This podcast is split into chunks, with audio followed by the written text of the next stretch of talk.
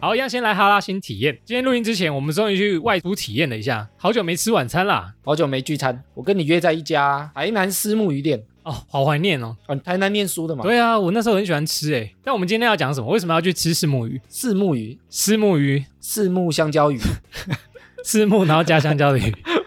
虱目鱼啦，他念诗哦，应该是吧？他不是念诗吗？ 我这是台语啊，萨巴提，哦萨巴提对哎呦对不对，台语就亲切多了，哎呦，哎，你知道它名字怎么来的吗？完全没有研究过。四目相接鱼啊， 你刚刚讲的，它有四个眼睛它只有两个眼睛啊。哦。以前有个传说，不知道真的假的，请说，都市传说，因为虱目鱼有个别名啊，它叫做国姓鱼、我好像听过诶，国姓香，你知道吗？国姓爷，哎，国姓爷就对不是对？郑成功。哎，他说那时候郑成功来台的时候啊，嗯，他到台南，他看到很多渔民在吃这个鱼，哦，但他不知道名字嘛。他就问他说好吃吗？哎，鱼你肉把好吃我吗？加了 不是，哦，他说这是什么鱼？什么鱼啊？什么鱼？哪种 鱼？韩国鱼？你是想接什么梗是不是？但是因为他讲话有点大陆腔，这什么鱼啊？哦，靠！什么鱼？原来你是想铺这个梗。不是铺这个梗，是听起来很像郑成功是是有大陆腔那种感觉，闽南人呢、闽南腔哦。对啊，这什么鱼啊？哦，听在台南人的耳里就像是啊，这虱目鱼啊。他以为说哦，原来这在你们家乡叫虱目鱼，哦，哎，这蛮好笑 的，蛮有梗的。谐音梗。对，谐音梗哎，这最古老的谐音梗。哎、所以有人说它叫国姓鱼哦啊，因为郑成功取名的。但是其实很多人说这个感觉是传说啊，不是真的啊， 对啊，都市传说。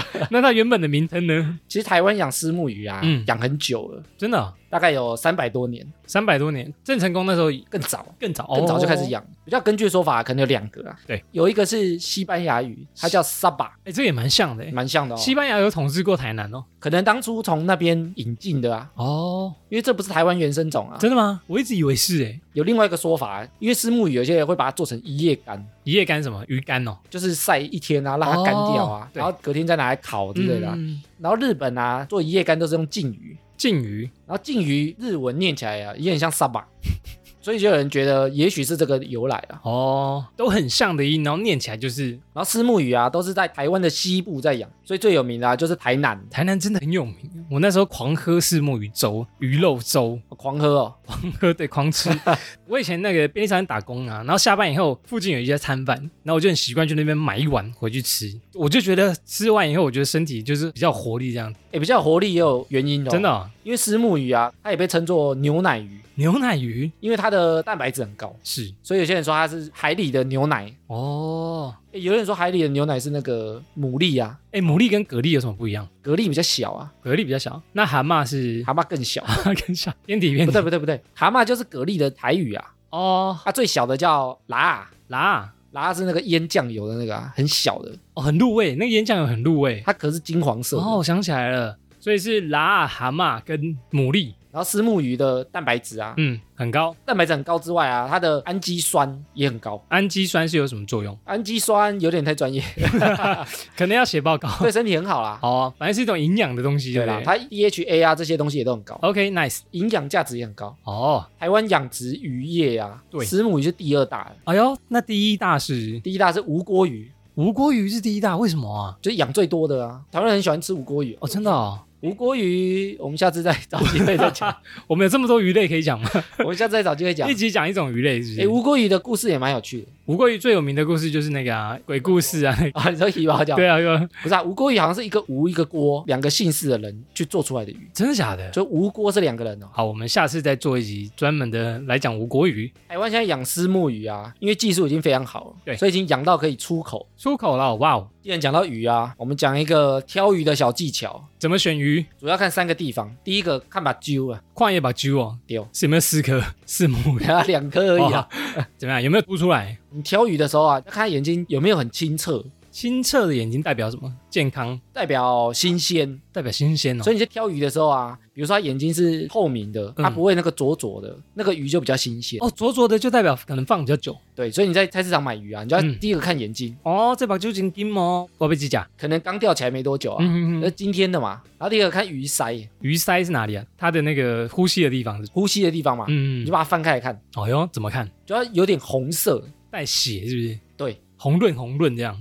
然后那个颜色要比较鲜艳一点。嗯，嗯如果它是暗红色啊，或者有臭味、有腥味，那就嗯表示已经放太久了嗯，也放久了，可能放隔天的啊。冷冻过后的会不会？对。啊，哦，然后第三个挑鱼啊，看鱼鳞，鱼鳞怎么看？鱼鳞啊，因为丝木鱼是银色的，所以它这种鱼鳞啊就要比较亮，哦，有光泽感，嗯嗯嗯。就比较新鲜。去那间餐厅吃的时候啊，看到它上面有很多四目鱼的不同的做法。对，然后我们点的那个四目鱼煎鱼肚，哎，它中间都有那个黑黑肥肥的地方，哦，你比较不喜欢吃那个，对不我对？不太敢 吃，我就说，哎、那个胶原蛋白，我现在这个年纪很需要，很需要补我一些全。部把它吞下 去。因为现在皮肤越来越皱，哎，但我不知道是因为它氨基酸很多的关系，丝木鱼啊吃起来都有点酸酸的，真的、嗯哦，专属的味道哎，。只有它吃起来会有点对酸，酸它的。专属的味道，我也不知道为什么。我以前吃的时候，我也这样觉得。我在台南啊念书的时候，很常吃四目鱼，然后今天听你讲完才知道，哦，原来四目鱼的名字由来是谐音梗啊，这是三马鱼，萨巴提啦，萨巴提啦啊，原来吃这么久，名字是这样来的啊、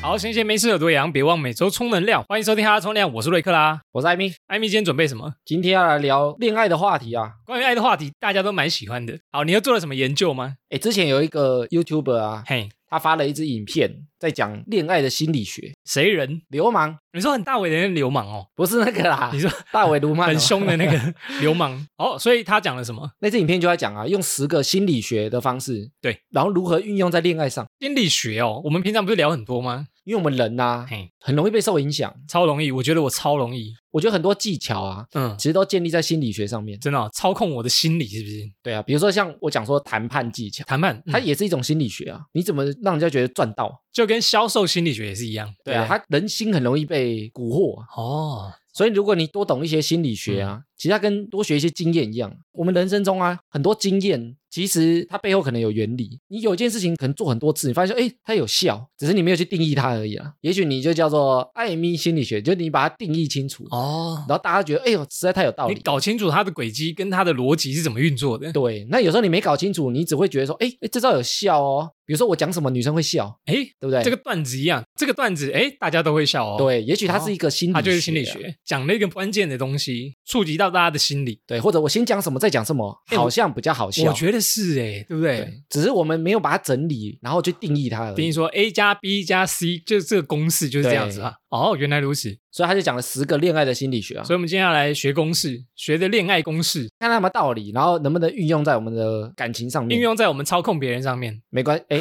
好，我们来看影片讲的十个恋爱心理学。第一个呢是飞轮效应，飞轮海飞轮海效应，不是诶飞轮海应该十几年前了哦。飞轮呐、啊，飞轮少年，哎，飞轮少年好看呢，你知道吗？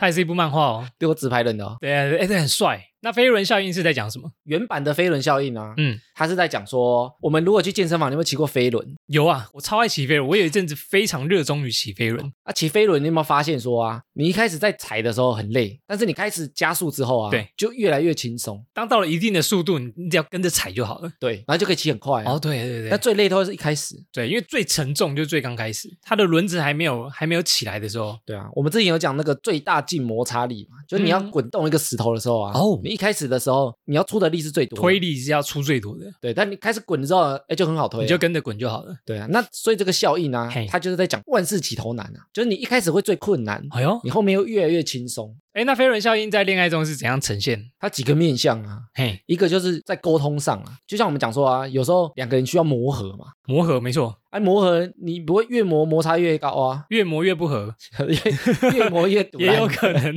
哎，这也有可能 呢。对，但对你通常磨合就是要知道两方的底线嘛，哦，对两，方的价值观啊没。错没错，但是很多人啊，他觉得说哇，吵架不爽不舒服，不磨我就要了分手了。一碰到就 呃逆鳞分手。对啊，但是其实他讲的意思就是，其实一开始两个人你要相处啊，你就是需要磨合，所以那时候会比较苦。它是运用在跟踩轮子一样，前面很苦，要对出很多力。对，但你两边都磨合完成之后啊，摩擦力就比较小啦，嗯哦两个就走比较顺、啊，越。走越顺这样子。对啊，所以你不能前面还在磨合期，你就觉得、嗯哇，这种日子要过多久？天哪，我到底要踩多久我才可以舒舒服服的、顺利的一直滚下去？你没有前面的努力啊，嗯你后面就不会舒 服 可以。请别人来帮我踩一下吗，可以不要请别人推我一把吧，请别人男的是不先是？帮我踩一下。 对，哎、你踩了吗？那换我了，换我了，请他前男友先教哦 好先教 好。对啊，我就可以顺顺的踩了。哦。前人的努力一下，哎，这个也许也有讲到啊，你嗯如果这个女的啊，她第一次谈恋爱，对也许很痛苦哦，很痛苦，因为很多东西都还不因为会。他也没什么经验嘛，对，对不对？他也是张白纸她觉得说男生就要很完美啊，哦她没有遇过现实啊。他心目中会列一个完美男人的列表，对啊，你看像我们还没上班之前，我们都嗯觉得哇，工作完美啊，工作赚钱轻松啊，会吗？我们有吗完美，的工我作。们有吗？你还没上班之哦，前，还没上班之前，我想赶快赚钱。我们年轻的时候很理想啊，哦觉得平步青云，持续往上啊没。错，我要当个社会的成功人士，对啊赚大钱。后来就一项一项划掉 了，恋爱也是啊，发现不是这样，恋爱也是慢慢修改你的择偶条件，越缩越小。我觉得脱单也是这样，啊嘿，一开始最难。那后来就比较顺利吗？ 为什么？很多人他不想脱单啊，他就觉得一开始很麻烦啊。比如说我要认识人很麻烦，我要认识新朋友很麻烦，哦，对啊，我这么自在，我一个人就好了，我干嘛对啊，所以起步很难啊。干扰我，对不对？要适应别人很难，对啊，所以他这个飞轮效应有点像建立习惯，初哦啊期最困难，对不对？习惯就是损了啦，习惯之后就成自然，就一直滚，一直滚，一直滚，进去的时候最难，找到洞，嗯，找到方法最难。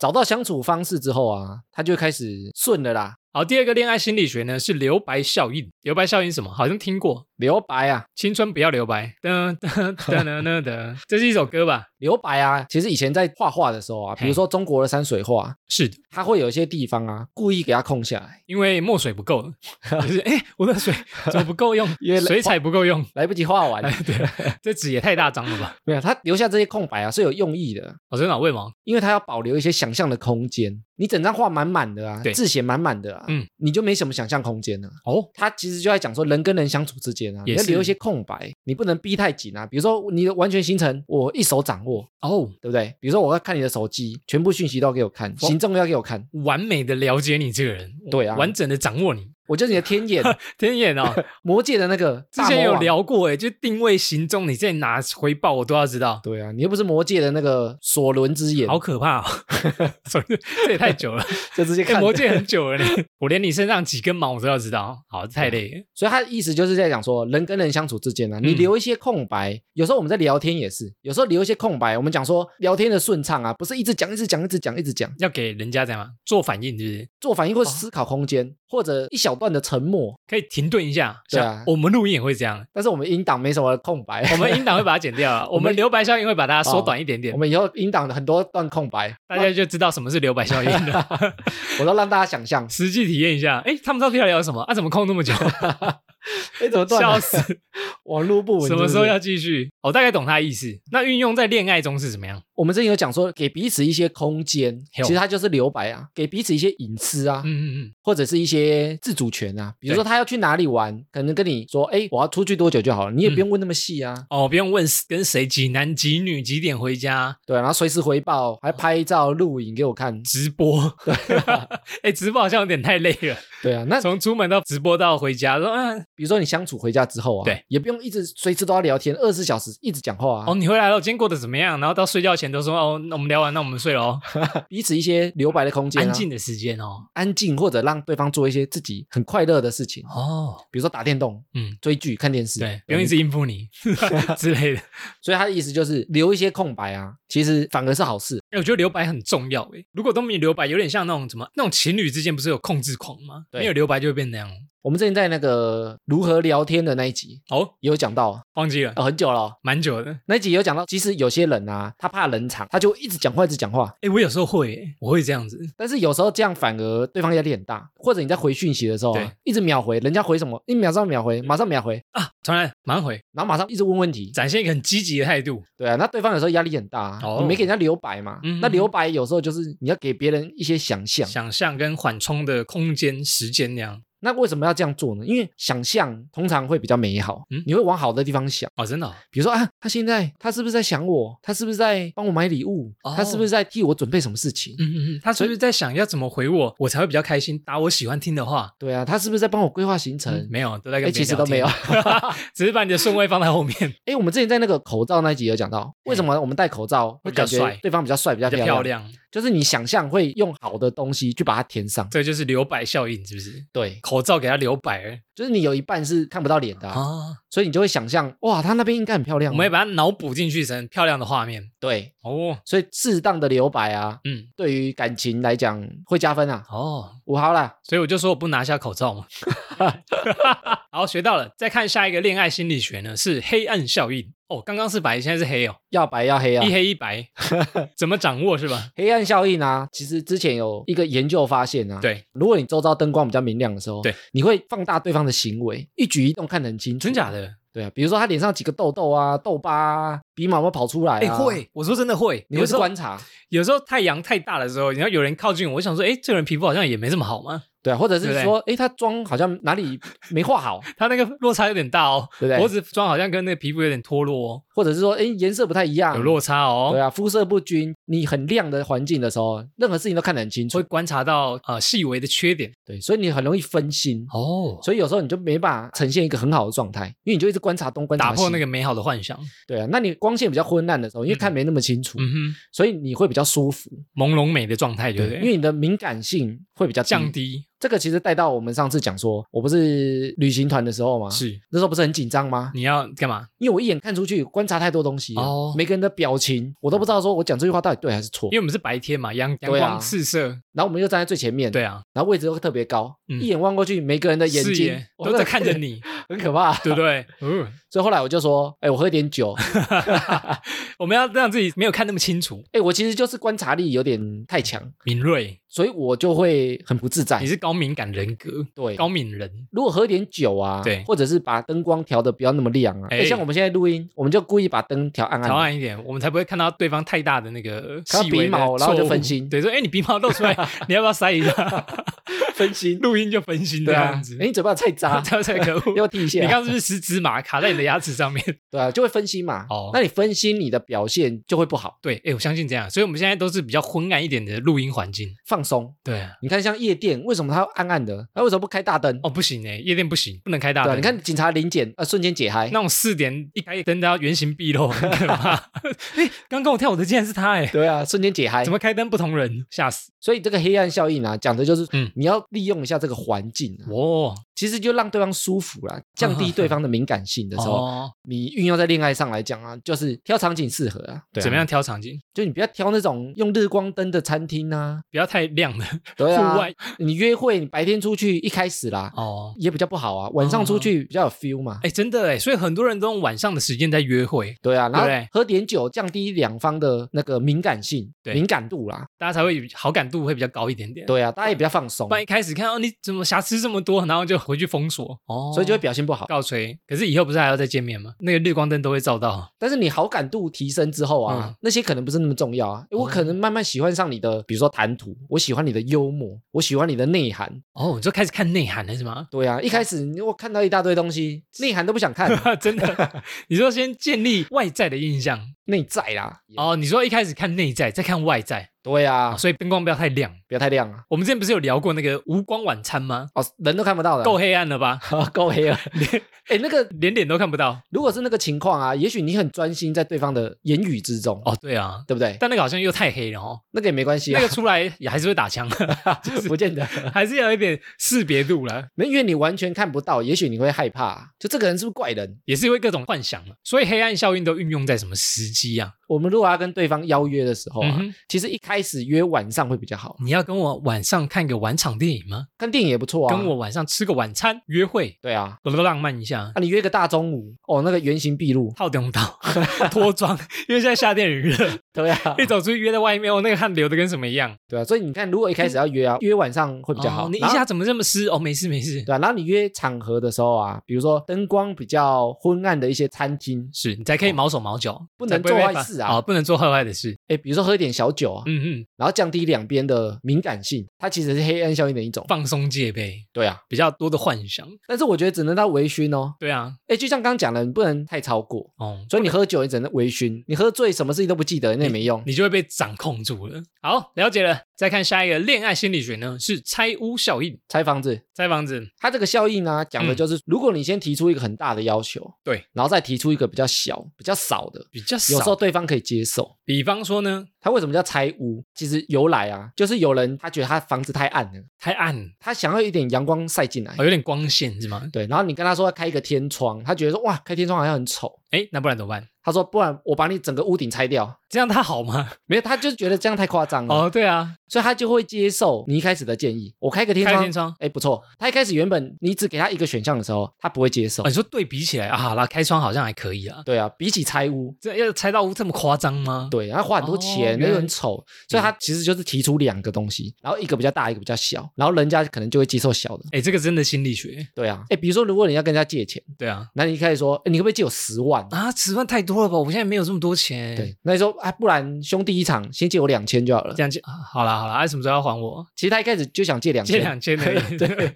他就借到了。 先狮子大开口呼呼你这样子。对啊，你一开始跟他说要借两千，他想说我没钱啊，我最近手头对很啊，紧手啊很，紧，上有八十老母，下有三岁小孩要养，对，你就借不到了。两千好像还可以哦。好啦，帮助他一下，没好有，像因为因为他一开始讲说他缺一百万，啊、哦，那你可能想说，好了，我先借两千啊，反正我帮不了一百万啊， 我至少先帮帮个两可千。以啊，至少有帮到忙的感觉。对对对，他就是这种哦概念。哦，哼哼恋爱中怎么运用啊？是不是说，哎，我可以牵你吗？对方说不行啊，不行啊。那我可以牵你的手吗？嗯，好了，可以 啦，类似这种感觉，对不对？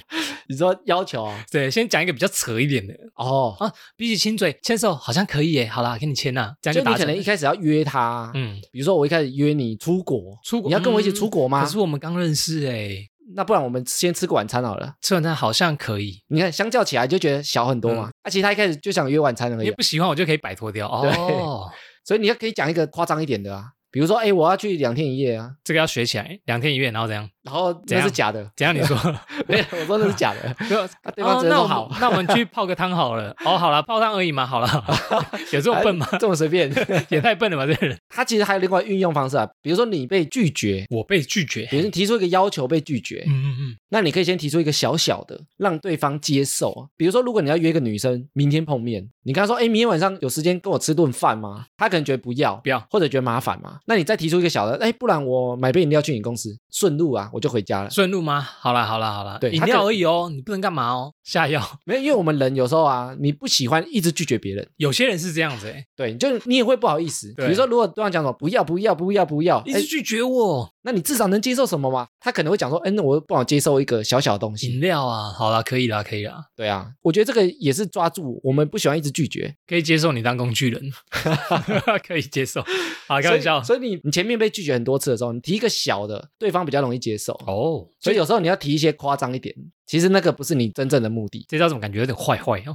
这招有点坏哦，对哎，不这对？个就是心理要学起嘛，夸张一点，但夸张一点不行，小一点也许小一点就受可以。接受。这招感觉会被男生学走， 男生都会哎呀，被应学用在女生上面就是这样 子，所以这个好像有点道理哦。好，再看下一个恋爱心理学呢，是霍桑效应。霍桑是人名吗？好像是一个人名，是我也人不知名道， 那可能这就是他整理出来的，也太难了吧？没有他观察出来的，哦，对不对？他就挂上他名字啊，所以以后哦我们要常常观察他艾米哈拉效应。哈拉效应。哈拉通常讲的，哎，你看哦这个就类似这个概念好，。我们全部后面全部加效 应，哈拉效应一样。对，霍桑效应在讲的啊，就是如果有一个人啊，他知道他被观察的时候，对他有点像实验者被观察，有没有？他就会表现的特别好。有人在看我，对你有没有一种经验？以前比如说整班啊，有摄影机在拍，或者是有教官在旁边看，比如说家长会，全部家长在后面哇，我坐会，很紧张哎。大家在后面看，嗯啊，你会表现特别好啊，不会，你我不会会乱表讲现话很，怯场，但你不会乱讲话吧？，我非常不敢乱讲话 对啊因为有太多人，因为你也不敢上课讲话啊，不能乱来你。也不敢作弊，哦，对对不对？因为你知道有人在观察你。啊，我知道了。比如说我在打球的时候，旁边对有女生在看的时候，我会打的特别好。对呀、啊，我会求表现，有妹子在看，不行，我要认真一点点。对，所以你知道有人在观察你的时候啊，哦你的行为举止想要更求表现哦，那恋爱中是怎么运用？所以在恋爱中啊，你就要让对方知道你在观察他，我在看他，对你常常按他赞，我二十四小时都在盯着他，啊没有啦，从不他要出门到回家 ，没有，比如说你按他赞，你回他留言，现实动态暗赞。对，然后你跟他讲说，诶，我有看你什么事情，看你什么事情，我今天在外面看着你回家 哦，你太今天变态穿什 么了，，这是跟踪这是狂，变态效应没有，比如说我都在看你动态，对我都有在关心你，哦。你发型变了，对不对？诶，为什么你你上次穿鲜艳的颜色，这次哦穿的比较低调？哇，你这次剪的发型很好看呢，对换了就发型如果对方知道啊，你都有在观察他的时候，嗯他在你面前表现的行为举止啊，就会特别想求表现。前提是你是他有好感的人你全体你不能让对方觉得不舒服。啊 啊，对，不然觉得你是变态吗？干嘛一直看看我怎样干你屁事，对不对？然后直接设自由不给你对看。 啊，甚至 好奇怪，一直有人在观察我。其实现在社群啊，大家其实有时候蛮想被观察的。哎、其实社群是不是就是这样？知道有人在观察你的时候，比如说我们知道有人在追踪我，我们就想展现出我们更好看的一面。对啊，你比如说你弱势，你在哭，或者是你出糗，有时候你就不想放，或对啊者是很丑的照片你就不想放，真的哎，我觉得艾米把我删掉哦，你不要 po 这啊。因为你知道有人在观察你，对啊，所以你会想做得好，想做好给人家看，人家来反而来称赞你说：“哎、这张好看哎，那你就很开赞心。哦。”嗯，获得一个回馈感。对啊，所以你要让对方知道说你有在关心他，哦你有在观察他，原来如对此你。有在注意他，嗯哼那对方就会做出比较好的表现但。前提是不要表现太变态，这个就是霍商效应，对对啊吗？，也有一种激励的效果啊哎，有哎有对哎，激励对方变更好的人呢。嗯哼，对啊，知道有人在收听我们的节目，所以我们录的更用心一点。对啊，哦，再看下一个恋爱心理学呢，是破窗效应。哎，这个我知道，哎，我们讲过了哦，破窗、破梯还有什么破门、破门而入， 破麻，破麻布袋啊，好破马不对，笑死我，刚笑五分钟。好，艾米再解释一次破窗效应好了，他讲的就是啊，如果有一栋大楼，一对个窗户被打破的时打候，破它，然后大家觉得说，哎，有个窗户破掉哎，呀破第二个好像没怎样嘛，嗯，破第三个好像也不会怎 样，因为全部都破了，是不是？对啊，就慢慢一个一个破掉。哦，比如说有一栋废弃的大楼，对有一个游民住进去，嗯，然后窗户都破掉，大家觉得说好像可以住哦，它会有一个跟随的效果，哦，真的，它有点像纵容啊。你如果有些小的错误啊，嗯你不去管它，它就会一直重复出现，因为他觉得这样没怎样。比如说他偷吃一次，你不在意，我原谅他，对啊，破窗先破一次，试看看底线，对啊，啊破了你不在意嘛， 他会不会原谅我啊？我就他再原谅破我嘞，太爽了，我就再破一窗我，再偷吃看看。对啊，然后就一直破，一直破，我一直就破一，直偷吃，一直偷吃，见他心软就会原谅 我，对啊，反正我破十次跟破两次其实差不多意思啊， 啊都破了，别太 破哦， 都破了嘛欸，这很坏欸，破窗效应是有点坏欸但是有时候是一些小缺点，哦，比如说两个人吵架不解决，对还有疙瘩，嗯你不解决之后，你也许这疙瘩一直累积着累积啊。嗯它的概念很像你一个小错误不去解决，对它就会久而久之变一个大错误。哼，就变那样子，比如说每次吵架的时候分手啊分手啊分手啊，就是一直在嗯破窗、啊，破到这个就真的破了，就全部破光光，对啊，就真的分手了。就真的破了啊。哦，因为你纵容嘛，比如说你纵容对方对你做不好的事情，比如说他揍打你对不对对啊，你家打暴打我，你可能一次都不能接受啊。哎，有些是不是这样？哎，家暴其实真的就是这样欸，家暴你一次，然后你不反抗，或者是你只会哭，他就觉得打你很爽，对反正你又不会反我抗。打你没事，哎，真的欸，真的就是这样。对啊，哦我七拳先打你没事，然后重拳，重拳这重 脚，啊，再组合技，再重 再放大 绝，打到昏倒，笑一死直，敲倒。打到血条都没了。 对啊，其实他有时候都是从一开始的小错误开始啊，你哦不能纵容啊。真的欸比，如说像偷吃，你一次都不能纵容啊，一次就不行。那怎么运用在恋爱中呢？这个有点像坏习惯的养成啊。哦，真的、哦你一，开始就不能让坏习惯开始啊哎，如果运用在恋爱上啊，比如说另外一半偷下载交友软体，啊！下载一个下载一个这样、啊，不在意不在意，他就下载第二个，哦约不到，因为这个软体我已经约完了，约不到，啊，整夜都是交软脸，免费还用的用付费， 整夜都是跟那个窗户 一样那个应用程式几有吗？对， 四五个交友软体这样，哦。笑死一。打开发现，哎呦，怎么这么多个？哦，所以不行，让他有这个行为，连下载一个都不行。对啊，你如果发现啊嗯，或者你不喜欢的，一开始就要讲，哦，对，不然他就觉得、啊、没怎样，他又没说什么。对啊，或者你一开始没有怎样对啊，，我就找新对象，他、找到新的对象，他说：“哎、不好意思哦，我们要分手，我们不适合。对啊，所以坏习惯一开始就要杜绝，”原来如此，不好能让窗户破掉。窗户破掉要勾回去，一个窗户都不能破。对，好，再看下一个恋爱心理学呢，是皮革马利翁效应。明早长啊，皮革马利翁，卖皮革的马利翁，他就在讲啊，如果你对某一个人有期望的时候，对那个人有时候就会变成你期望的样子，有点像心想事成啊。哎呦，吸引力法则，对啊，就比如说，如果你希望对方功课好的时候，你会做一些动作，比如说你会称赞他，哇，你考得好棒哦，或者是你考得好，我带你出去吃好吃的啊，称赞他，让他达到你想要的样子。对，有时候会这样，就是你对他有一些期许的时候，嗯因为你的所有行为都会朝这个方向去做，有时候他就会真的达成。比如说，哎，你可以年收入百万，年收入千万的，加油，你可以的。然后对方就真的变年收千万，你可能在这个过程，比如说你会陪他一起做啊，你会帮他改善他的外表，或者是改善他的工作态度，哦，我知道了。或者是你们一起创业，或者是一起做了什么事情，你会帮助他、啊。如果对某个人有期望的时候啊，你的行为会改变。你说自己也会改变。对，所以它运用在恋爱上来讲啊，比如说，如果你想照顾一个女生，或者对你想让她过得开心，过得我快乐想，要，嗯对哼不，对？那你的所有行为都会朝这个方向去做啊。哦，我会讲笑话，我会逗他开心，做对啊他喜欢的事情，对啊，然后你会关心她，约他吃想吃的食物，所以其实这个出发点很重要。嗯，出所发以你点希望对方成为什么样的人，哦但你不是要去改变他，你只是帮助他而已。辅导他、辅佐他，对啊，哎，其实我觉得这个有点像一个能量的转移，比如说像正能量的人啊，或者是很正向的人啊，对啊你跟他在一起，他看的所有事情都蛮嗯正向的。哦，你会感染到他正向的气息哦。对啊，比如说像听我们节目，有时候一些很鸟的鸟事，嗯，那有时候我们会想，哎，比如说，也许你往好处想，也许是这样，嗯我们会把它正向或者是幽默化一点。对啊，那也许他遇到这些事情的时候，他就不会陷入他的情绪之中。哦，你说是哦，是一种感染的感觉。对啊，哎，我觉得找对象啊，有时候也要找一个对方觉得很多事情都有可能性的人，他嗯不能一直打压你啊，你不能想做什么，他就说，哎，这不可能啊，不行，啊，你不要想啦，做梦哦，怎么可能实现？你只是个小虾米，你就是打压你的打压你的想法。想法跟期望，对不对？对啊，你就不能找这种对象，哦，因为对方对你没什么期望，对方对你也没什么期待。你会看不见希望。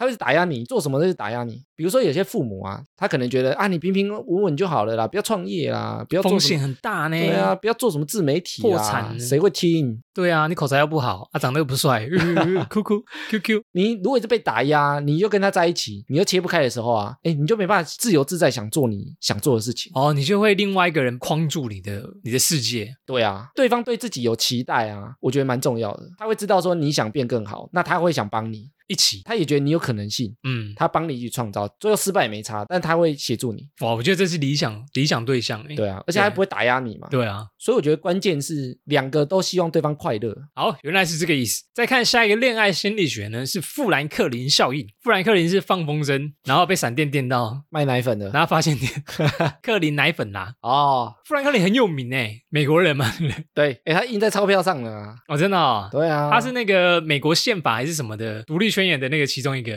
他这个效应就在讲啊，如果有人帮过你一次忙，我要化身成猫，猫的报恩他就在讲啊，如果你帮对方忙的时候啊，对，对方不见得会回报你。回报我，他只会说谢谢。对，下次你有难的时候啊，他不见得会帮你。嗯富兰克林效应啊，他就在讲，如果对方帮过你忙，帮过一次的时候，你下次还有难，他很有机会会再帮你第二次，哼，哦，真的、哦，这人也太好了吧？因为他已经帮过你忙了，嗯，所以他更倾向继续帮你了，他觉得再帮一次也 OK。或者他不希望前面的帮助浪费掉。哦，反正我都帮一次了，帮第二次它运用上来讲啊，就是说，如果你让你喜欢的人啊，怎么样？你要先创造让他帮助你的一个情境，我喜欢的人帮助我，你要先让他帮助你过。他帮助我，比如说你有难，问他，哎，你可不可以帮我找一个 人？你可以帮我找一个人吗？啊，谁啊？我的女朋友就是 你，不是，我也太就烂哦是，请他帮一个忙，算示弱吗？不太算，就是有点像让他先建立起这个关系，让他觉得他有帮过你了。让他先建立起他觉得可以帮助到你，对你下次再跟他借钱就容易多了。就是下次要他帮忙啊，比较简单了、哦你可能提出什么要求的时候啊，哦，他会比较愿意接受。比如嗯说，如果有一个女生啊，安东啊她请我帮她一个小忙，啊，学长帮我帮她组电脑，啊，帮他组电脑，哎，哎呦，很常出现对不哦。对？我我人家不太懂电脑，帮人家挑挑 我，理工科的、啊，帮我选电脑。你看看哦，没问题啊，学妹，我当然这个我电脑我超熟那的。如果我帮他这个忙之后啊，怎样？他下次再请我帮其他的，我会不太好意思拒绝。帮他安装软体，或者是修电脑，哎，对啊，或者哦帮他挑衣服， 帮他挑衣服，理工科去挑衣服，这也会可以、谁啊？会哦找？没有，好或者教他功课，我这样是不是有点瞧不起理工科教他数学，哦，有可能因为你以前已经帮过他了，所以你在哦他面前的形象就是我会帮助你，你也只要有困难，你来找我，我会帮助你。或者是哎，这个学长以前帮我组电脑，但是现在他股票感觉很厉害，我问他怎么玩股票你，可以教我投资吗？哦哎，可以好哦，嗯啊我教，你。没问题哦，反正我之前都帮过你，小事。所以有时候你帮人家一次之后啊，嗯你更愿意帮助第二次、第三次，因为我们刚前面有讲说啊，你不太好意思拒绝别人，对，或者是你不太好意思去打坏你原本的人设啊。应该是人事哈、哦，你已经建立好一个形象了，我会帮你忙，继续帮第二次对啊，哦，好感度依旧你原本是好人，你不想变坏人啊，哦。嗯、你这你这次怎么不帮我？可是你以前都帮人家组电脑，你这次为什么不帮 我？你是不是交女朋友你了？有男 友，你有男友，哦你有滚啊，那个人就回答说：“靠，你现在有男 友，我根本没好处。运用在恋爱上啊，哦有时候你要先让对方帮你一个小忙啊，”原来如此哎、啊很简单的就好了哦。嗯哼哼，比如说，哎，你是不是认识谁？你帮我私讯他，我能不能找他来上节目？我能不能加他的 line？哦对啊，你不能牵个线，简单，比如如说你在工作上，然后刚好记得你朋友好像有认识谁的话，请他帮个小忙，对啊介绍一下。那你就哦建立起这种对方会帮你的形哦象。你上次都帮我介绍，这次再帮我介绍另外一个吧。啊好了好了，这拿你没办 法，类似那种感觉，对不对？对啊，哦，原来如此，我觉得培养工具人啊，你说有时候就是抓住这个心理学。有点像这种感觉。对啊，你帮我一次，下次再帮，这次刷火箭，下次刷 汽车，拜托，我这个月要登榜就靠你了。你要先让他刷一个便宜的啊，哦，下次让再越刷越贵啊。你可以城堡加，火箭。对啊，你可以加刷最贵的，人家不想啊。哦，那你要培养他，慢慢刷，慢慢从小刷。忙变到会帮大忙，对，这 样哇然后感谢他说你真的帮我好大一个忙，谢谢你。对啊，工具人的养成，原来就是这个效应，大概喂是这个感觉啊、哦，真的哦，所以有时候啊，不是你一直想要去帮对方的忙，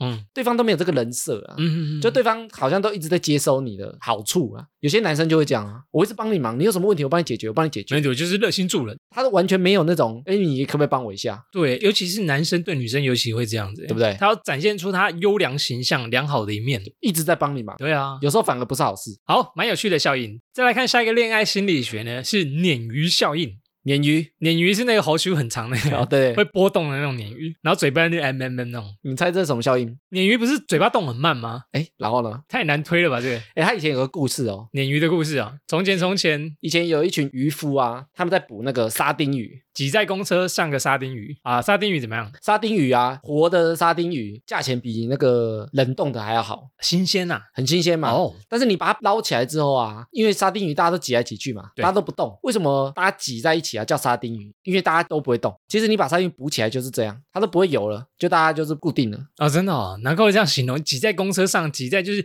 你动弹不得的时候，就像沙丁鱼一样，对，所以他们为了让这些鱼动起来啊这，样。放一条鲶鱼，鲶鱼会在里面一直游，一直游。然后那些哎，沙救丁，鬼救鬼，要拍谁拍谁救 鬼，那那些沙丁鱼啊，会干嘛？会怕，会怕？为什么？因为鲶鱼很大只啊，然后一直动来动去啊，他应该觉得很烦吧。头丘一直好，前面触溜到你 就哎烦呢，睡一觉不行。对啊，所以哦他们就会有危机意识，他也怕被咬啊，哦，真他的也怕啊被吃啊，所以他们就会干嘛？就一直狂动，哦会游来游去了，是不是？，对，哎就会开始动。长知识，所以鲶鱼效应啊，就是你要放一些活跳跳的活的人进去，活的人或者是一些新的变数进去啊。比如说经营企业好了，是你的整个组织啊，人员都不动的时候，有时候大家死气沉沉。啊，一团死水，对，所以有时候你放一个新的人进来，或放一些新的业务进来，加入一个新的化学反应，大家会比较啊哦，哎、这个人业绩那么好，新人业绩比我强，我马的不要能输，我要跟他拼。动起来，动起来，动起来。对啊，就是你要随时换人，或者嗯换哼调部门也是这样啊，哦，就是你要注入一些活水啊。就有点像放鲶鱼的概念。那恋爱中呢？恋爱中啊，就是你要增加一些新鲜感。哦，新鲜感很重要。你要有新鲜感，你们的生活才有一些乐趣或情趣。你不能永远都做一样的事情啊！比较常听到很多老夫老妻就是这样，哦、我们交往五年啦，生活大概就是这样我，就老夫老妻，就是没放鲶鱼。啊，对，少了一条鲶鱼。这时候就是要放鲶鱼进去。哎，鲶鱼就有点像，比如说养一条狗、一只猫，哦，新鲜的东西，对不对？或者养一只老鼠、养一只兔子，哦有了共同的东西，共同的讨论话题，或者对什么啊。哎，养宠物其实不错啊。有时候嗯，比如说他去跟宠物玩的时候，你也可以对一起玩，或者是分享啊，它也是一个话题啊。以前人大概是养小孩，现在大家是养宠物比较多。小孩其实也是一个，，对，只是因为养小孩比较 累，啊所以有可能会吵架，教育啊什么问题超多，而且花的钱比较多 可。能衍生比较多。养宠物的，我们用宠物的例子啊。对啊，就是你要放一些新鲜感的东西进来。哦，哎，像我们之前不是有收到一个信吗？你知道反骨男孩，他说原本跟他老婆快离婚的嘛，对，就后来生了一个小孩，哎，好然转后感情又变好了，你记得吗？对，啊，真的啊，真的就是这样。它其实就是就是鲶鱼效应。对啊，原来如此，新鲜。感呐、嗯哼哼，所以他的意思也是，两人关系中啊，你不能一成不变，哦对啊，你不要一直做一样的事不情。要像沙丁鱼一样都躺在那边。对啊，你哦杀丁鱼，我也杀丁鱼，哎，我觉得这好像蛮重要的。哎蛮重要的啊。嗯，终于有一个我看得懂的我觉得新的目标也是，新的目标比如。说两个人生活都没什么目标，对，找一些新的目标出来啊，加一些新的变数啊，比如说我们要换更大的房子，哦，好，对不对这个好大的目标。哦或者是我们要搬到乡下去住啊，新的生活方式，比如说新的景点，去旅游的景点，对啊，我们去新的国去家，不同地。方玩。对啊，哦就是嗯你要加一些新的元素进来、啊，我觉得很嗯重要，让你们之间不要像沙丁鱼一样动都不动。不然真的就是觉得啊，生活就这样子，就无聊的啊没错。哎、无聊，有时候大家想作怪，跟你在一起作怪这么无聊，我我去下载交友软体，约其他人对啊聊天，我去比你外有趣多了。对啊，外面的人新鲜。哎，真的会这样子哎。好，好，我们来看最后一个恋爱心理学呢，是普鲁斯特效应。普鲁斯特普鲁斯特是英文吗？他应该是一个人啊，单字哦，又是人。好，他是会讲味道啊，味道怎么样？就是你闻过这个味道啊，你就会记得当时的记忆跟画面。味道有这个功能，哎、我相信这个哎、啊，这个味道我有闻过，是那个哪位美女的味道？谁谁谁的香味？或者是你闻到什么味道啊，想起哎，这个是阿嬷卤的卤肉，啊， 卤的卤肉我吃好多，我吃到肚子超大。对啊，或者是这个味道很像是那个有一集《蜡笔小新》叫《大人的帝国》，哦，对那个时候圆圆广志就被催眠，然后蜡笔小新就用袜子闻他，这样这个味道是我脚臭的味道，回想起他小时候一点一滴这样子。对啊，所以有时候味道它会勾起你的记忆跟回忆画面。哦，但是他想了很久呢，那一部超棒的，有些人身上也会啊，是谁谁谁的味道是不是？对，比如说一哦闻到这谁的香水味，哦或者是很熟悉，这是谁的味道，你就想到它。啊、真的哎，我就会这样子哎，专属味道，所以有些人会习惯用固定的香水。哎呦，但是它这个普鲁斯特效应啊，是的讲的就是香味、味道这件事情啊，其实很重要啊。哎，所以可以套用在恋爱中，运用香味。恋爱中啊，可以把是香味当成一个媒介，你喜欢香味哦？就是你可以建立一些香味的场景啊。嗯哼，比如说我房间都用某一种香氛，木质香氛之类的。对吧，你只要闻到，你就是啊那个人的房间，哎，这跟艾米房间味道一样哎，或者是你常常煮什么样的菜啊，别臭人豆腐。呃，这对这个臭豆腐是对那个谁的味道？你可能闻到你就想到它，哦，家乡的味道对，。你会常常想到它，嗯哼，对，所以香味其实是一个很强的记忆点，嗯，但是它比较无形，所以有些人很容易忽略，哦，因为它不像外表啊，或者像衣服啊这么明显，而且香味很难形容。就你顶多说这个好像就它的味道，但你说你形容一下什么味道，讲不出来，有点像一个概念一样。呃，前味是什么？中味，然后后味散发股 一股，对啊，那个讲不出来。好厉害的鼻子，但是如果你说，哎，它长什么样子？比如说头发、啊就是往后尖尖，梳啊，然后厨子手里拿一根钓竿， 然后，泼热水。所以我说它比较像一个概念。哦，所以有些人约会会喷香水，是不是就这样？哎，我这个味道让他记得我的味道，然后对方隔天就会想说，这味道我真的好喜欢哦。闻到就想到你，对我想到，天哪，昨天跟他约会好开心哦，有时候记得你啊，有点模糊，是不是？对，有时候反而是记得那个味道香。味有可能呢、欸我有时候坐别人的车啊，嗯我都发现说每个人的车有时候都有一个固定的味道。车上的味道不一样哦。对，然后就是哎，一上这个台车就闻到这个味道，就很安心，哦，有或者是欸觉得说这就是习惯的味道。哎，所以气味啊，它其嗯实就是一个人的标签呢、哎、我们今天聊完这个啊，艾米觉得这十个效应，我们懂了之后有什么帮助吗？如果把这些效应啊当成一个学问的话，学问我觉得帮助不是很大。比如说哦，什么东西就是什么，什么东西就是分什么。析给你，普鲁斯特效应就是什么什么。对，我觉得这样帮助反而没很大哦，。真的、哦，但是如果你把它变成生活经验的话，它就会有帮助。就像我们一开始讲，哎，其实很多心理学啊，比如说我们人跟人相处，对我们自己也会有一些相处之道啊。人跟人的相处之道。对啊，比如说我跟另外一半，哦，我知道他怎样快乐，哦对不对他喜欢什么样，他不喜欢怎么样。或者是我觉得我要增加一些新鲜感进来，让我们嗯感情更加温。嗯哎，其实它就是鲶鱼效应嘛。对但你不知道鲶鱼效应也没关系，但你知道做这些事情有效，哦，你不需要知道这些名词，但知道要怎么运用。对，它、哦运用在生活中，那、对你可以尝试做做看，嗯哼，然后你再发现说，哎，到底有没有效？哦，因为为这些心理学啊，它也不是说百分之百准啊，对它可能会稍稍影响，嗯嗯，嗯但是它也不是完全照着他说就中，对。比例问题，比利姐，比例姐，豹纹的比例 姐，会，哎，所以我们之前讲啊，你多知道这些事情啊，嗯，它其实是增加你的胜率。就是在约会的时候啊，如果你多懂一些，比如说我会设计我的香味，哦，对，对加我分，对吧、我先让他帮我的忙，或者我聊天留一些留白，哦或者是我找餐厅的时候啊，黑暗不要效应，不要找太亮的，阳光不要太亮的。然后当对方知道我们有在观察他，有在关心他，哦，对啊，其实我觉得这好像就是做人的一些心理运用哦。但是有时候我们自己有在做，嗯，我们不知道它是一个心理因素啊，但是我们会知道这个有效。比如说你每每次都邀约对方出去，你可能有中午出去、晚上出去嗯、半夜出去，你可能都踹踹看啊，你发现说，哎，晚上特别好，相处的比较开心哦。对啊、或者我带哪些人去哪个餐厅会中，哦，也许那个餐厅就是有这些效应在啊。嗯嗯比嗯，如说他的酒很好喝，一喝就帮了或者是他店里面的味道很好，啊，对啊，灯光美，气氛佳，这样对啊，那你也不知道原因啊，嗯哼那你就知道说我带这间店就会中约，会圣地。所以我觉得多理解啊，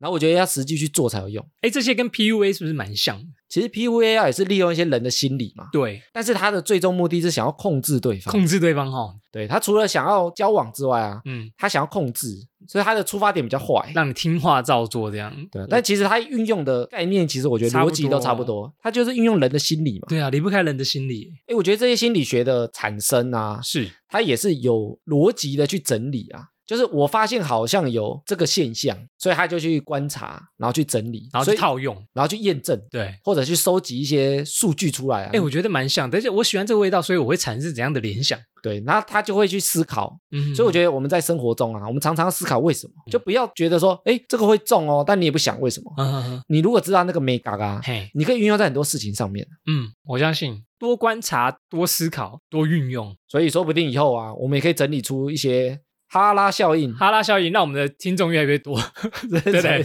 就越来越多人喜欢听我们节目啊。好，听我们聊完这些心理学效应啊，如果在我们觉得哪个心理效应比较有用的话，或是更喜欢哪一个，也欢迎留言给我们知道。希望这一集啊对大家有点帮助啊，可以变身成恋爱达人嘿、y o u 就是你，小猪你。Eric，啊、请说。诶我们在吃饭的时候啊，嗯，你通常先吃饭还是先喝汤 啊？我都掺在一起做汤饭呢、 茶泡饭。对，茶泡饭，掺在一起做三让牛丸笨蛋， 台湾人啊，好像大部分都是先吃饭，再喝汤，呃，再喝汤嘛。好像、欸、我们在那个吃桌菜的时候，好像都是这个顺序。汤都比较后面上。对啊，但是你看，像广东人在吃饭，广东人怎么啦？他们先喝煲汤啊。先喝煲汤啊！对啊，啊，真的吗？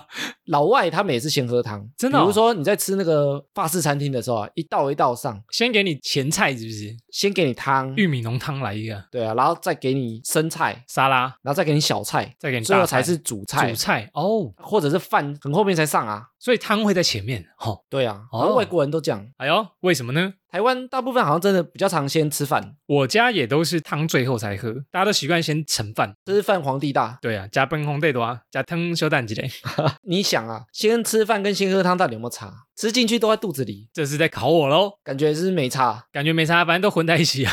都在肚子 里。对啊，这顺序而已嘛，对不对？诶但我跟你讲，顺序其实有差。跟那吃水果一样，对，而且吃错的话，啊怎样？吃错的话很有可能会变胖。真的假的耶？让我们来研究一下。我们首先呢要先知道身体构造。是的，我们如果肚子饿的时候啊，我会咕噜咕噜叫。肚子饿的时候啊嘿，我们胃会释放一种激素，告诉我们的大脑说“霸豆腰啊就咕噜咕噜咕噜咕噜，哎、你饿喽，你饿喽，要吃东西喽。”，然后这个激素啊，它就会促进我们的食欲，就让我们觉得说啊，我想吃东西，我好饿想吃什么东西，哦，我想吃鸡腿，对，想吃肉，想吃面，想吃什么，对啊，哦或者想喝饮料、这就是嘴馋。啊肚子饿的感觉。如果我们开始吃东西之后啊，这个激素就会下降，因为它对知道你开始吃东西了，我已经有在吃饭啦。对，所以你身体知道了嘛？哎，然后我们东西吃进去之后，到我们肠道，然后肠道也会分泌一些激素，告诉大脑说，哎，现在开始要少吃一点了，因为我已经吃到东西了，就他妈的慢个家抑制你的食欲，哦，你不能再吃下去了，我会工作负荷太多对，然后它产生饱足感，然哦，后让你停止进嗯食，因为你已经吃到东西了。不行了，不行了，消化不了了。然后这个激素啊，从一开始运作到停止啊，大概二十分钟，吃进去到到你觉得饱。哦二十分钟，好，所以你看，我们去吃那个吃到饱的时候啊，，对，哎，前二十分钟很能吃，很能吃啊，你怎么吃都不会觉得饱，哦真的哦，因为你那个激素根本还没运作。嗯嗯，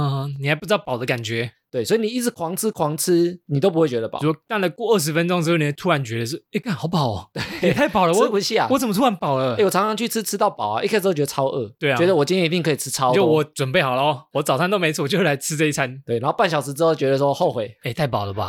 为什么我今天状况这么不好？其实它就是这个激素的影响。哦，因为你二十分钟之后啊，你假设你肚子没饱，但是它已经发出讯号了，吃到东西了，啊，真的、哦，你还是觉得饱了对，哦它就在叫你不要再吃了。哦。哎，不过这样跟吃饭喝汤的顺序有什么关系吗？因为如果我们先喝汤，对我先喝口热汤，然后我们再吃蔬菜，嗯，那其实这些东西又在我们胃里面嘛。那你如果慢慢吃的话，是前二十分钟你就已经先把一些胃垫好了，所以你就不会这么饿，有丢东西进去了。对。然后它激素开始运作啊，所以二十分钟之后，其实你就不会觉得那么饿。嗯嗯所以你后面吃的，比如说肉啊，对，或者是高油脂的东西啊，或者是淀粉啊，它就会吃的比较少，因为你已经饱了。哦，我不会再进食这么多咯。对，哦那如果一开始啊，你前二十分钟，因为那个激素还在运作，我很饿，你狂吃，我你可以超饿狂的，嗑肉、狂嗑对饭，我今天大吃大喝啊。所以这种模式啊，其实比较容易胖。哦，因为你会比较不会克制，所以如果我们去观察啊，其实国外它的做法啊，是它就是让你慢慢吃。你像那个法式料理，哦，一道一道，哦，发誓只能吃两个小时哦，一对啊道一道这样。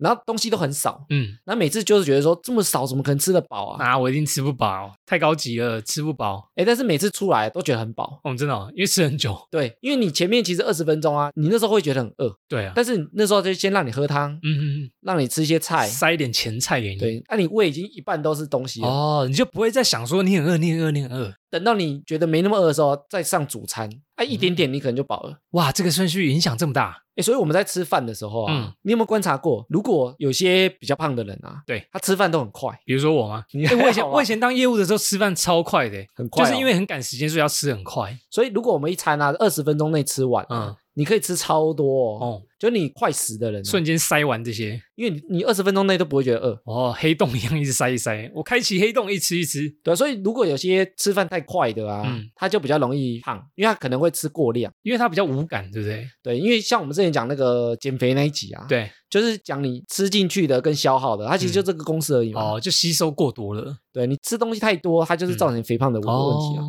所以我们吃饭应该慢慢吃，慢慢吃，然后先吃一细些嚼，慢咽。对，然后先垫一些胃，嗯哼哼，所以先喝汤，先吃前菜，然后慢慢吃，二十分钟之后再吃主餐。享其实受料理哎也不会吃这么多，哦才不会超负荷这样。而且后喝汤还有个问题，哎呦有时候你吃很饱的时候啊，你汤还是喝得下。他们这一下，因为它就一体嘛，对不对？对啊，咕噜咕噜咕噜就喝完了。它比较好进食啊，哎，因为如果很饱的时候啊，叫你再吃一块牛排，你可能吃不下我。真的塞不下了，我已经没有空间了。对啊，但是你如果很饱的时候，叫你喝一碗汤，你觉得啊，好啦，算好了，了，反正它可以绕过去 对吸收，就喝 进它可以去，流下去。所以你会多吸收啊。哦，你后喝汤啊，因为汤比较好喝进去哦，，对，所以你后喝的话，你也很容易再多喝一碗汤，哦，所以热量又变高了。真的。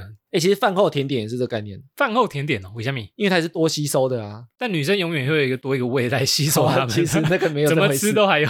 其实没这 回事，哦，真的哦只是吃进去的东西都是吸收啊，哦，你就要让自己吃的热量不要那么高。我还以为女生跟我们构造不一样。哎，所以你看啊，其实改一个顺序，也许你吸收的热量就没那么多，也许你没吃这么多，你也不会觉得饿。比较可以均衡一点点，才不会过量。对啊，嗯，我反而觉得现在好像我们吃的都有点过量，就是我们身体好像不需要这么多热量，吃超过量。所以啊，慢慢吃，哎，你看为什么台湾人都习惯先吃饭再喝汤哦？就大家习惯的不好啊，这个顺序导致我们吃更多东西进去。哎，原来吃饭的先后顺序影响这么大，想保持体态的人哎注意哦。没错，好，接下来是听众回复留言，我们有新的抖内赞助喽。哦耶，首先欢迎 Annie 成为我们的哈拉实习生，不过 Annie 很低调，嗯，还没有留言给我们。喜欢赶快来 IG 私讯我们哦，如果有听到的话，来找我们哦，谢谢你的抖内赞助。感谢你。好，接下来是 Apple Podcast 的五星留言。首先来自于没看过这么猛的啦。他说呢，从五十八集开始追第一集到现在已经一百多喽，追了半年之久。科科工作之余呢，都会听听干话，长新知识，赞啦！以上真的是听完才来留言的朋友， 你有多猛？我把哈拉充能量一百多集都听完了。 ，好，蛮猛的你知道那个梗图，对，而且还是在半个月，超猛！蛮猛的，蛮猛的，哦不见得要听完才能来留言啊。大家好像习惯这样子哦，对啊，一个里程碑达成，我再来跟你讲说，哎，我都听完喽，哎，现在一百多集哎， 听完给他一阵子，有想法就可以来留言哦。没错，谢谢这么萌。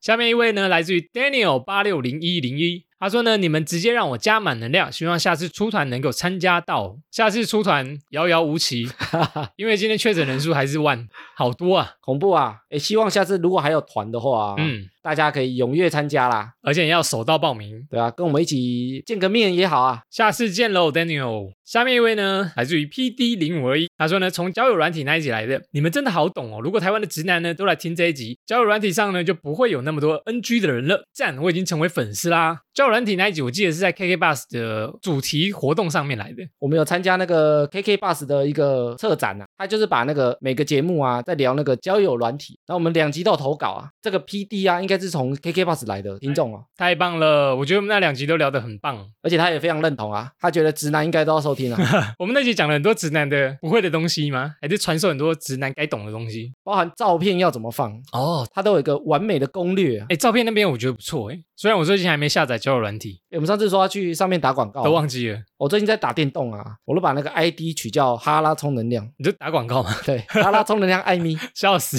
你有遇到认识的吗？哎、我有听你们节目哎，还没，先让你杀我。我都把那个讯息关起来啊，哦，真的、哦，免得有人骂我。哦，对啊，等一下到时候有一 星就说来留言说打这么烂，打这么烂一星啊！我就是从你们节目知道你，我就是从那个游戏知道你的，特地来留一星，特笑地来死！特地来骂我们。 谁让你要把我杀掉？气！希望不要这样啊。好，感谢 P D 的留言，欢迎来跟我们打招呼哦。节目最后来讲我们刚刚发生的一个新体验。我们机卡坏掉了啊啦，我们录完一段之后发现，哎，它、怎么没办法存档？对， 吓一跳。里面没东西耶，吓死了！所以我们刚刚我们马上骑欧豆拜去买了一张新的，好险我们发现的时间，那店都还没关，因为我们现在录完时间已经十二点了，哦，店应该全部关了。如果现在录完发现放送事故，其实我们之前啊有一段新体验，也是录第二次哦， 哎呦，不知道大家听不听得出来我觉得应该很难啊。我自己剪的时候觉得应该听不出来。哦？真的哦、哇，我们已经训练的这么好了，还不错哎，越练越上手了。你知道这个录音 啊，嗯，有些人说有些地段不是很好，地段三重有一条路啊叫做重新路啊，重新录几段，而且它有一段到五段哦。你要录五段也可以。对啊，重新路 五段，我们今天只有重新录一段，还好还好，所以那条路啊最好不要住 Parkist 录音室不能在那边。对，不然很可怕啊。少在那里，有没有就是完成录一段？有成功路啊，我们应该去成功路哈、好成功录一段，对，成功路， 笑死！以后我们要租的话就租那边。好啦，以上就是本集的哈拉充能量啦。听完这集呢，大家有什么想法可以来留言给我们知道。那原则上呢，我们周一固定更新，周四惊喜更新。喜欢我们频道的话呢，可以到 Facebook、IG 搜寻我们的节目名称“哈拉充能量”来留言互动。那 Apple Podcast 的朋友呢，记得给我们五星留言，我们会像刚刚一样回复听众朋友。最后呢，不管你用什么平台收听，都别忘了帮我们订阅，还帮我们推广哦。以上就是这样啦，我是瑞克啦，我是艾米。谢谢大家，拜拜。拜